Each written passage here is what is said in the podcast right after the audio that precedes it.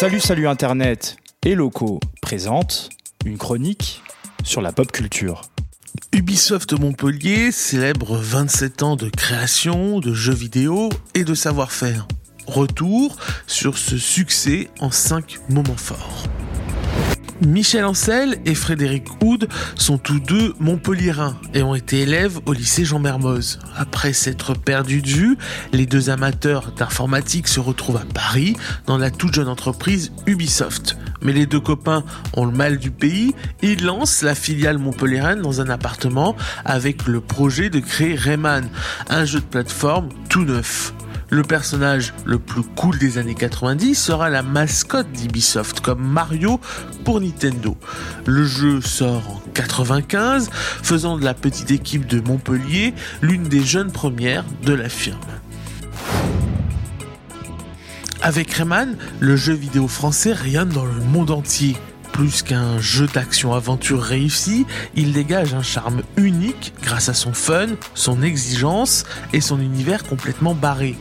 Il sort du lot des propositions de l'époque, c'est un jeu de plateforme 2D qui incarne complètement les années 90 avec un personnage attachant et cool. Il aura le droit à deux suites en 3D, Rayman The Great Escape en 99 et Rayman 3 en 2003, ainsi qu'une pléthore de jeux annexes. Il faudra attendre 2011 pour voir le retour de Rayman avec Rayman Origins et sa suite Rayman Legend.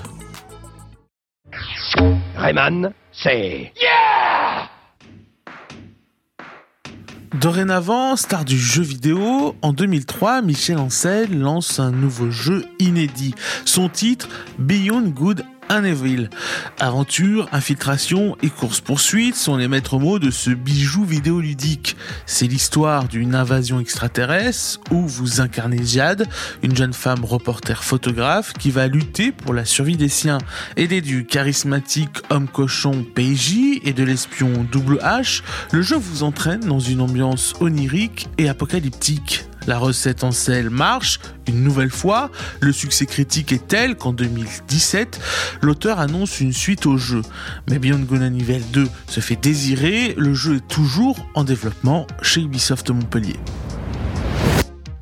Croqué, paraît-il, lors d'une réunion de travail par Michel Ancel, les lapins crétins apparaissent d'abord dans l'univers de Rayman avec Rayman contre les lapins crétins en 2006. Un party game où les boules de poils blanches aux yeux globuleux tentent de tuer le légendaire Rayman. Le public s'entiche de ces petites créatures. Très vite, elles connaissent un succès mondial, dépassant tout ce qu'Ubisoft avait connu jusque-là. Séries télé, jouets, vêtements, bonbons, les lapins crétins deviennent un produit de divertissement pur, devenant au fil du temps une des mascottes incontournables du jeu vidéo. En 2017, on leur fait honneur de partager la dans un jeu Super Mario. En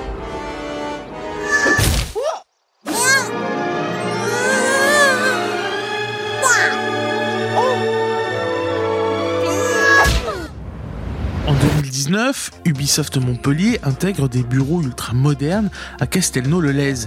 Souvent appelé la boîte noire, l'ergonomie du lieu est impressionnante. L'espace peut accueillir toutes les équipes de jeux vidéo, se doter des équipements tech qui feront le jeu vidéo de demain. C'est l'incarnation de la place de numéro 1 d'Ubisoft à Montpellier et dans la région. Tim Cook, le PDG d'Apple, viendra dans la foulée visiter ce temple technologique.